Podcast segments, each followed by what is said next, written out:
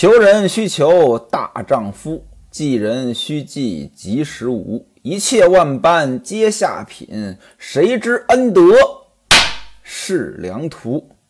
韩道国、王六两口子要请西门庆吃饭。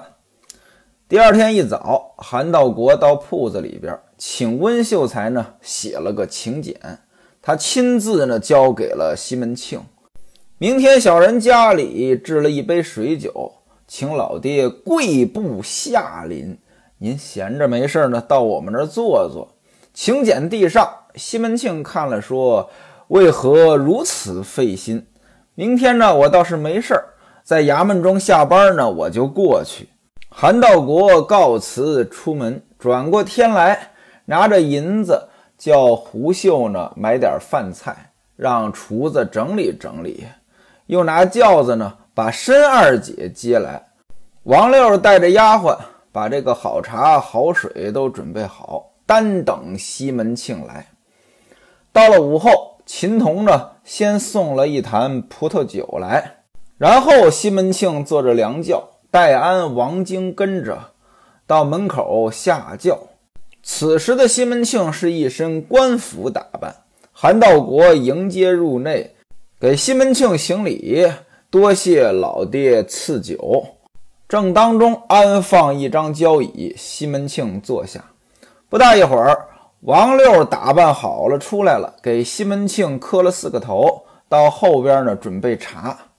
准备好了，王晶把茶端上来，韩道国取过一盏，高高的举着献给西门庆，然后自己再取一盏，在旁边陪着喝茶。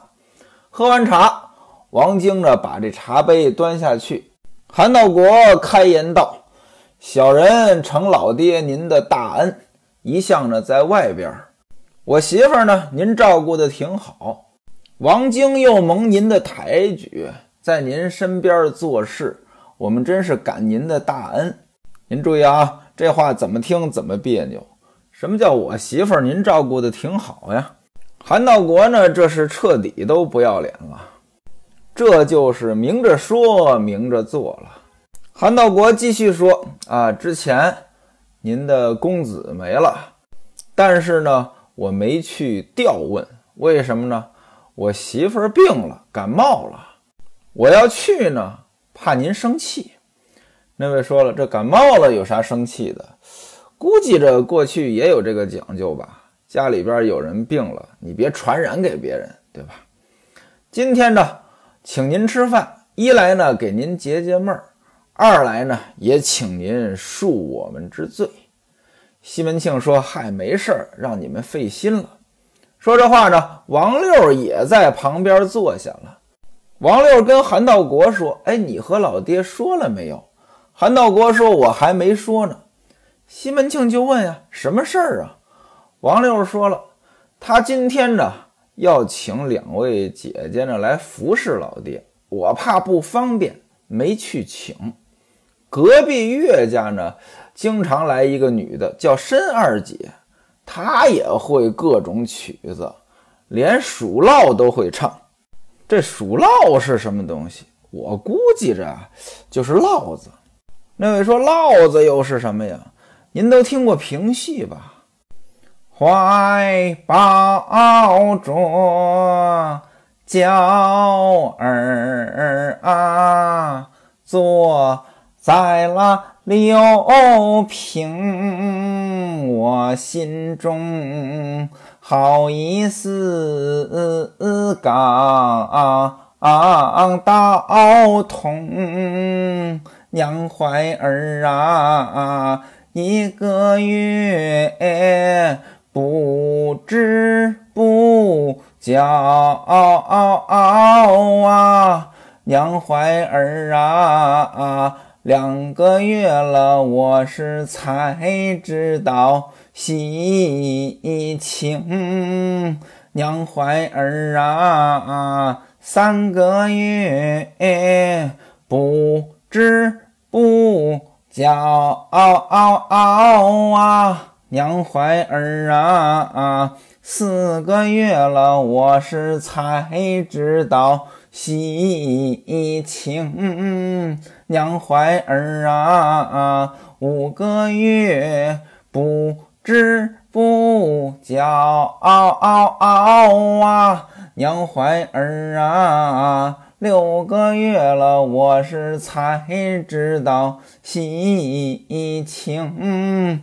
娘怀儿啊啊，七个月不知不觉啊，七个月了还不知不觉，这傻丫头，这就是那个评戏《烧骨记》。当然了，这是瞎改的。这个评戏的前身就是烙子，这烙子再往前边追，是河北地方的这个民歌。像这个秧歌儿，那我估计着在西门庆这个时代，唱烙子的可能就不是说非常高级的，不然的话，以西门庆的消费水平，家里边请的粉头不可能不唱。那这个申二姐她本身是个盲人，又是在韩道国他们这样的家庭里来唱的，那就属于呃低级的消费了。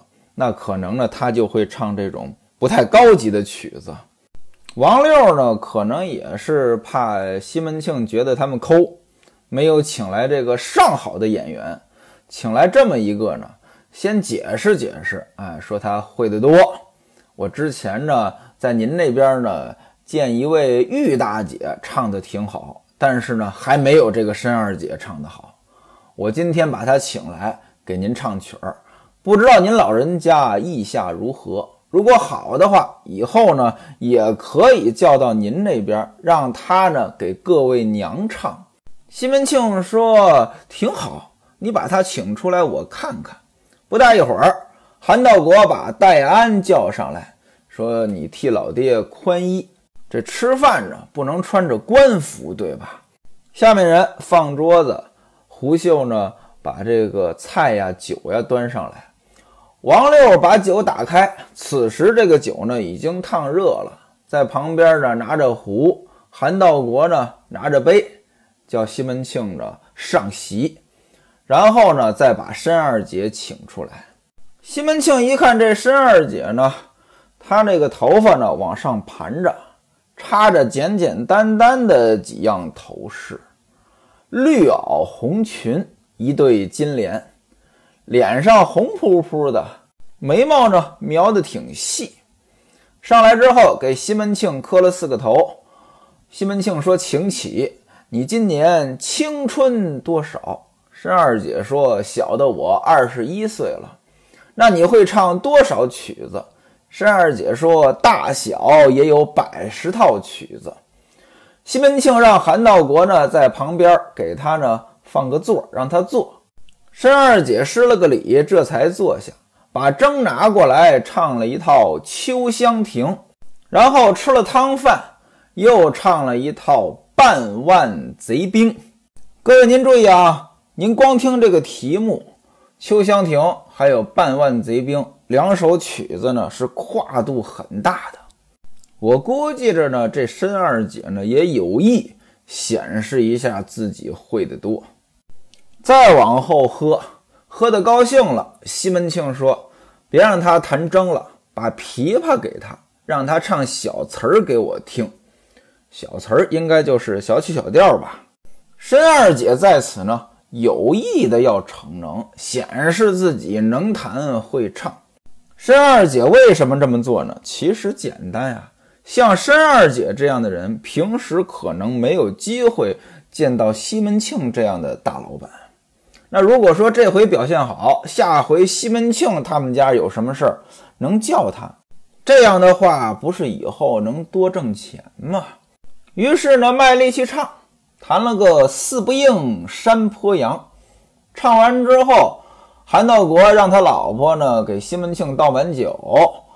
王六说：“申二姐，你还有锁南枝也唱得不错，给老爹唱唱。”申二姐又唱锁南枝。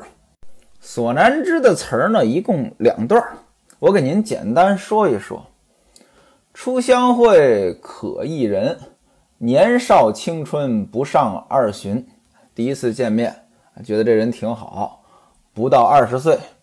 黑三三两朵乌云，红复复一点朱唇，脸赛妖桃如嫩笋。这形容长相长得好看。若生在画阁兰堂，端地也有个夫人份。这句话说的意思是，如果说生在一个大户人家，将来呢也能做个夫人。一般来说呢，夫人呃在那个时候指的就是当官的老婆。可惜在章台出落做下品。章台，汉代啊，长安有一条街叫章台街。这条街呢，就类似于过去北京的八大胡同，里边呢有很多娱乐场所，所以章台就指的是青楼妓馆。那这女孩刚才说了，如果说生在大户人家，能做夫人，但是命不好，在章台了。所以呢，就做下品了，但能够改嫁从良，盛抢四弃旧迎新，啊，希望改嫁，这是头一段。第二段，初相会可一交，月貌花容，风尘中最上，还是说她长得好，在风尘中，就是在很多的妓女当中，她年龄最小。受邀之一捻堪描，俏心肠，百事难学。恨只恨和他相逢不早，两个人才见面，相见恨晚。长则愿席上尊前，浅斟低唱相微报。哎，希望长相守。一去一个真，一看一个宝。哎，怎么看也看不厌。虽然是半煞欢愉，全且将闷解愁消。两个人不能长久，哎，只能快乐一会儿。但是呢，也挺好。这其实呢是个情歌啊，一个妓女和一个嫖客，两个人呢，这个郎有情，妾有意，但是呢，身份可能不是太合适。西门庆听了这个词儿，听完之后呢，想起一个人来，谁呀？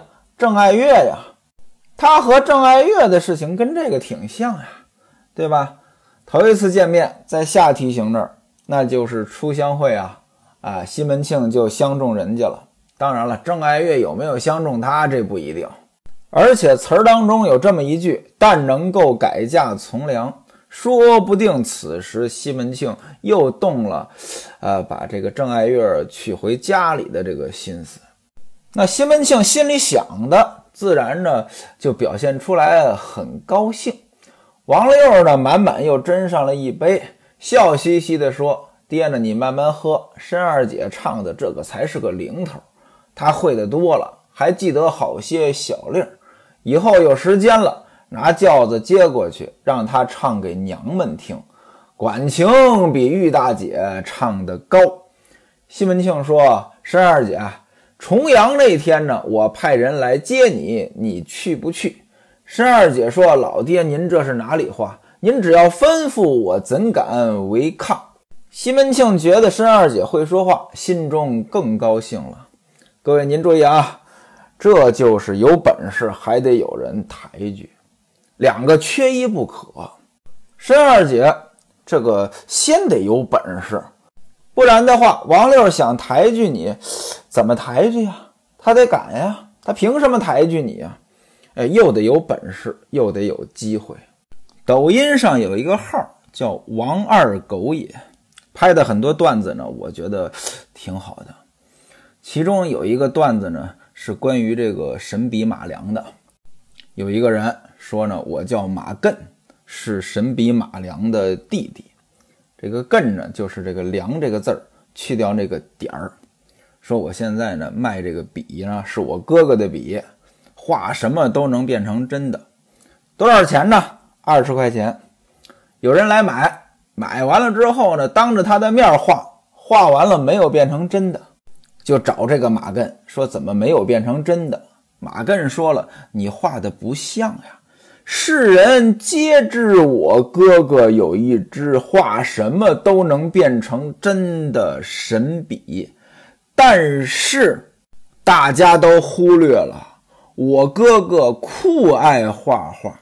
他在得到神笔之前，画画就已经画得很好了。那这个段子呢，后边还有内容啊，我就不说了。我只是说这一个小点。虽然这只是一个段子，但是呢，这体现了一件事情：你要没本事，给机遇十有八九也抓不住啊。席上继续喝酒，推杯换盏之间，申二姐唱了几套曲子。王六怕说话不方便。啊，悄悄地跟韩道国说，让人把这个申二姐送到隔壁岳三嫂家去休息。临走之前，西门庆从袖子当中掏出一包银子三钱，让他买弦子用。申二姐磕头谢了。西门庆说：“我初八派人去请你，啊，初九重阳日，初八就接，那得住一晚。”王六说。爹爹，你让王晶跟我说，我派人请他去就行。说完之后，申二姐到隔壁家去了。申二姐走了，这是因为怕说话不方便，把她支开了。韩道国也怕说话不方便，跟老婆说了一声，自己呢到铺子里睡去了。现而今席上呢，就留下了王六和西门庆在这掷骰子喝酒。喝了一会儿呢。两个人吃的差不多了，西门庆说：“我要去更衣。”就迈进卧房，两个人呢把门一关，就开始玩了。外边呢就是什么戴安啊、秦童啊、王晶呢，把这个蜡烛点上，几个人继续喝酒。这里边呢还有一个人胡秀，但胡秀没跟他们在一起。胡秀在刚才呀。到厨房里偷偷的吃了几碗酒，把厨子打发走了。他呢醉了咕咚的，到这个供着佛祖的这个堂内呢，地上铺了一领席，他睡着了。这供养佛祖的这个堂和王六的这个卧房是挨着的。睡了一觉醒来呢，就听见卧房里边有女人的声音。各位，您注意啊，这个老房子很多都是木质结构，那墙壁也是一块一块木板儿。他就见这个缝儿里边呢有光亮透过来，他以为呢西门庆走了。此时是韩道国和王六在房中，他呢，呃，想看一看，偷偷的用簪子在这个板材的缝儿当中呢扎了一下。为什么扎一下呢？它这个墙上是糊着纸的，所以这缝儿呢只能透光亮，看不见。他这么一扎，哎，往里边看，这房里边呢点着灯，还挺亮。没想到呢，一看是西门庆在里边，看到什么了呢？王六的两只腿吊在床头上，西门庆上身穿着一件绫袄，下边是什么都没穿。在床沿上一来一往，一动一静，山打得连声响亮。这王六嘴里边呢是银词烂调，什么都有。过了好一会儿，只听见王六说：“哎呀，我的亲达，你要烧淫妇，随你心里捡着哪块，只顾烧。淫妇不敢拦你，左右淫妇的身子数了你，你不用怕。”什么叫烧淫妇？这个前文书咱们也提到过，这是过去的一种 S.M，哎，也是一种变态行为吧？男的在女的身上烧个疤出来。王六的意思，你要烧，你看哪一块好，你随便来，我这身子是你的，你不用有顾虑。西门庆说：“呃，只怕你家里那位看见了，他要怪。家里那位韩道国。”王六说了：“这王八有几个胆儿啊？啊，他还敢怪？他靠着谁过日子呢？”西门庆说：“那既然你一心都在我身上，等着啊，我打发他和来宝起身，让他长期都在南边做个买手，在那边买货。”王六说了：“啊，等走过两趟买卖，就让他去，省得闲在家里也没事儿干。”他自己也说，在外边走惯了，就想出去。如果说你让他干这个，他还得知你的情呢。等他回来呢，我再替他找一个。什么叫找一个呀？找一个女的，我也不要他了。我的心呢都在你身上，你把我随便安插在哪里就是了。我这可都是真心话。我如果有一句假话，把淫妇我这不值钱的身子都烂化了。西门庆说：“我的儿啊，你不要发这么重的誓。”两个人呢，呃，一边说着情话，一边呢就忙活着。胡秀呢看的是不亦乐乎。韩道国走的时候呢，本来是带着胡秀一起走，找不着人，他以为胡秀呢先回铺子里睡去了。到了段子铺呢，问王显、荣海，说他没来。韩道国呢又往家走，把门叫开，前后找胡秀，找不着。王晶陪着戴安、秦童三个人在前边喝酒。胡秀听见韩道国回来了，赶紧躺在席上，又假装睡觉。不大一会儿，韩道国拿着灯到了佛堂，看到这个胡秀在这打呼噜呢。用脚把他踢醒，说：“你这混蛋呀，还不起来？我还以为你先到铺子里睡去呢。你在这儿睡得到香，还不快跟我去？”胡秀起来揉了揉眼睛，愣愣怔怔的跟韩道国到铺子里去了。什么叫愣愣怔怔？早晨起来还没睡醒的样子，眼睛发黏，就这个样子，装的还挺像。西门庆跟王六。那玩的挺嗨，玩了一个时辰，这才结束。烧没烧呢？烧了，心口烧了一块，下边烧了一块，尾庭骨上又烧了一块，烧了三块。尾庭骨是什么？我估计就是那尾巴骨，就是尾椎骨。您说这多变态呀！王六起来，穿好衣服，让丫头打水过来洗手，然后呢，重新摆酒摆菜。接着喝，接着聊，喝了几盅酒，西门庆起身上马，戴安、王晶、秦童三个人跟着，到家里已经是二更时分了。西门庆到李瓶儿房中，此时李瓶儿躺在床上，看到西门庆这喝了酒了，就说：“你今天在哪儿喝酒？”西门庆说：“韩道国他们家请我，见咱们孩子没了，给我解闷儿。”他叫了个女先生申二姐来，年纪小小，唱的挺好。您注意这里的称呼，女先生，过去还真管妓女叫先生。说这个申二姐唱得好，比玉大姐还好。等到重阳节啊，我派人呢把她接过来，给你们唱两天，给你解解闷儿。你心情不好，你也不要再想孩子了。说这话呢。让那个迎春来脱衣服，要和李瓶儿睡。李瓶儿说：“别了，我下边呢一直在流啊流水啊，丫头呢还替我煎药呢。你到别人屋里去睡吧。你看我现在这个样子啊，我就剩一口气儿在这儿了。你别再纠缠我了。”西门庆说：“我的心肝啊，我心里舍不得你啊，我就想和你睡，怎么办？”李瓶儿看了他一眼，笑了笑：“谁信你这些油嘴滑舌的话呀？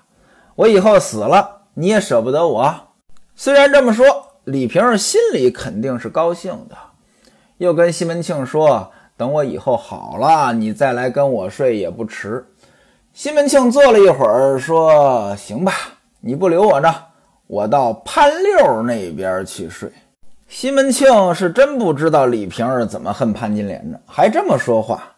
李瓶儿说：“行，让你去吧。啊，在我这儿委屈你了，你干嘛假装还来我这儿啊？他那里等着你，等着很着急呀。你不去，到我这儿虚晃一枪干嘛呀？”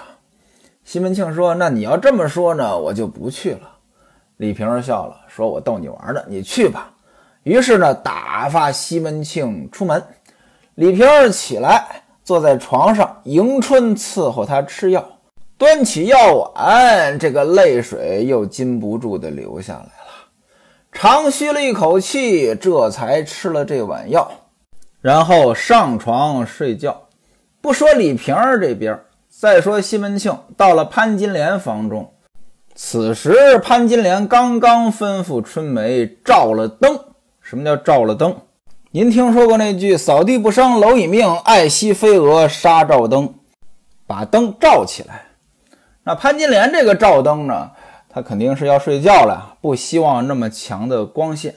您要知道，过去普通人家为了省这个灯油钱，老早就睡觉了，点不起灯。这有钱人家呢，哎，灯是点着的，这么照一下，留点光。这您放在我小时候，我都不可理解。我们小时候那是能省电就省电呀，直到今天我也仍然有这个习惯。哎，说睡觉的时候开着灯，不可理解。但是我也知道有些人的确有这个习惯，包括今天听书的您，说不定就有这个习惯。这是不同的生活水平决定的，尤其是小时候的生活水平。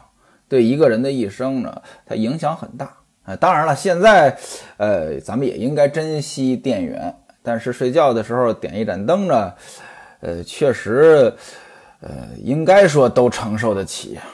但是睡觉开着灯，这很奇怪呀。